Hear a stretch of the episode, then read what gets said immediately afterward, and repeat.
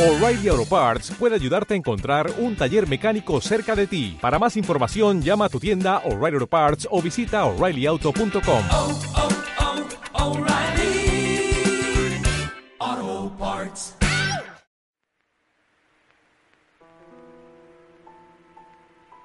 La historia oculta del mundo. para aprender la diferencia entre la historia que nos cuentan y lo que en verdad sucedió.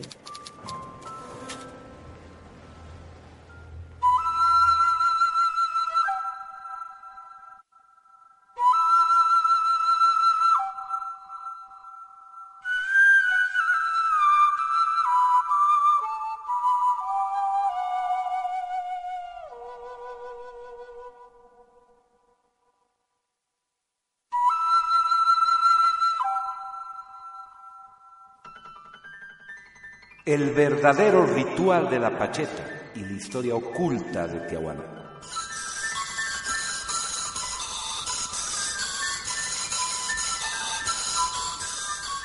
Para esclarecer este poderoso argumento que nos atañe tanto no solo a los bolivianos, sino a los andinos en general, echaremos mano nuevamente del maravilloso libro El misterio de Belicena Vilca, que es basamento de todo nuestro trabajo de investigación en Proyecto OVNIS Radio.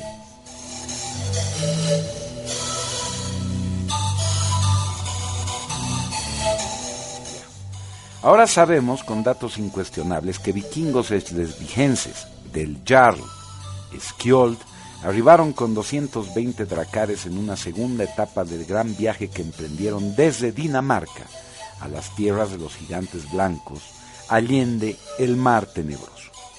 América, en el siglo X. Primeramente habrían arribado a las costas de América del Norte, bajando gradualmente, bordeando la costa atlántica hasta México, donde hicieron contacto con pueblos toltecas. Es el Quetzalcoatl o Cuculcán del mito. Es tiempo de aclarar que los vikingos fueron perseguidos por monjes culdes, druidas, irlandeses, que también fueron designados en la mitología como Quetzalcoatl, por lo que nace la confusión del personaje mítico que por esta circunstancia tiene dos rostros, uno guerrero que alude al vikingo y otro sacerdotal, referido al monje culde judeo-cristiano. Veremos que esta confusión se extenderá a otros mitos similares que nacen durante el contacto de los vikingos y sus perseguidores, los monjes culdes, con otros pueblos nativos a lo largo de su recorrido que los traerá a América del Sur, como se verá.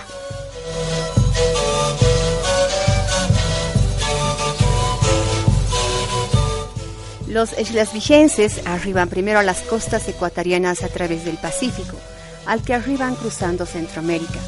Fundan Cundinamarca.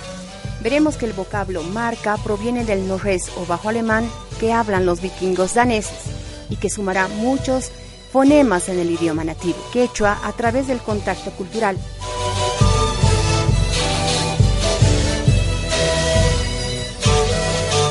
Son los eslesvigenses los que fundan el gran imperio quiteño de los muiscas, antes de seguir bordeando la costa hasta arribar a Hilo, en el actual Perú, e internarse hasta Tiahuanaco, y el gran lago donde está la isla que los chamanes rúnicos vikingos han visto claramente señalado en sus visiones místicas.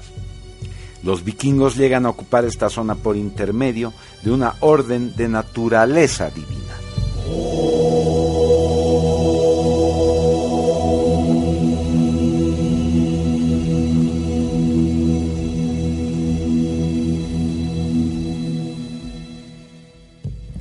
Arthur Poznansky confirma en su monumental obra Tiahuanacu, cuna del hombre americano, que el octavo Inga, Viracocha, era un vikingo. Innumerables querus, tejidos y tendencias arquitectónicas de las ruinas en la isla del Sol y de la Luna avalan sobremanera la teoría del legendario arqueólogo austriaco boliviano. Jacques de Mailloux, en su monumental obra El Imperio Vikingo de Tiahuanacu, nos dice que el nombre del jefe del Jarl vikingo que casó con una princesa inca era Colman, sugestivo si tomamos en cuenta que los territorios que ocuparon fueron conocidos entre los pueblos nativos como el Collasuyo.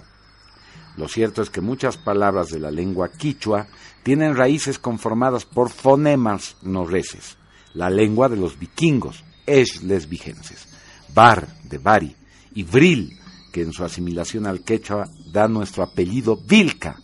Son tan solo un ejemplo de innumerables vocablos híbridos que aún perduran en el quichua y en el mismo aymara. Barivilca es el nombre de la casta real inca que Garcilaso de la Vega y Guamán de Poma detallan en ocho generaciones.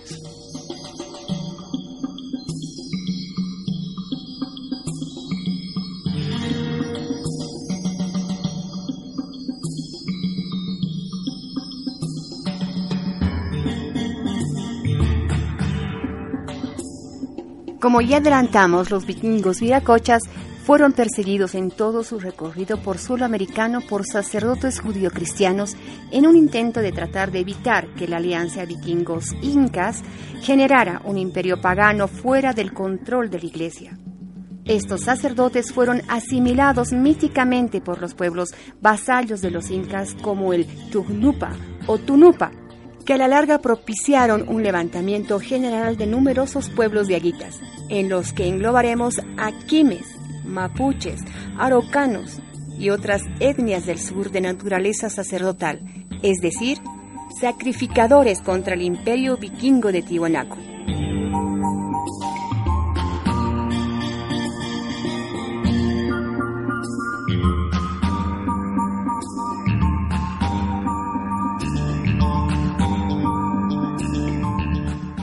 Además de la destrucción del imperio vikingo de Tiahuanacu, que dejó un imperio incaico debilitado por las divisiones internas, la más nefasta acción de los sacerdotes Tunupa fue el cambio de significado del ritual de la Pacheta andina.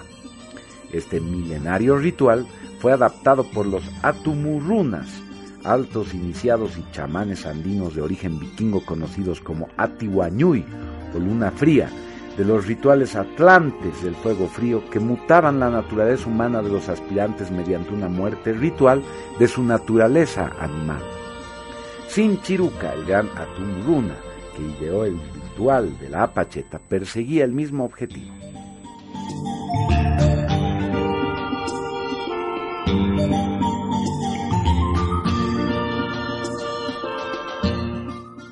Se levantaba una pacheta o marca en una encrucijada o cruce de caminos, donde se acumularían túmulos de piedras dejadas por los peregrinos. El ritual consistía en escupir el acullico de coca en la piedra elegida para sumarse al túmulo, solicitando a Pachamama que mate todo dolor, sufrimiento, cansancio, evocando un estado superior de gracia que podía culminar en ese trance, el apunamiento.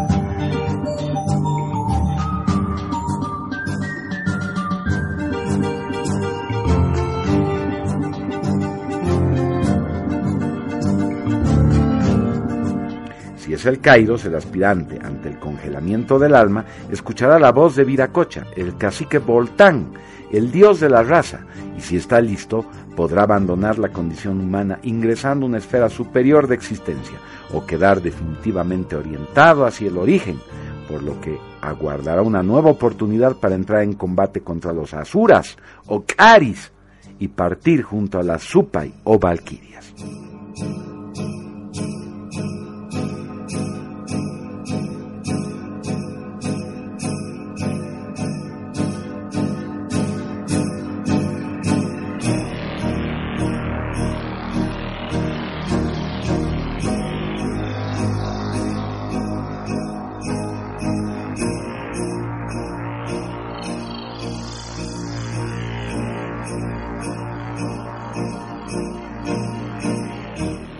Lejos está todo este significado perdido y distorsionado por la conspiración que trata de borrar nuestro pasado, de aquel que se le da hoy en día, pedir bienes materiales a dioses telúricos, a cambio del dolor y el sacrificio de sangre inocente en el túmulo de piedras convertido ahora en un miserable altar.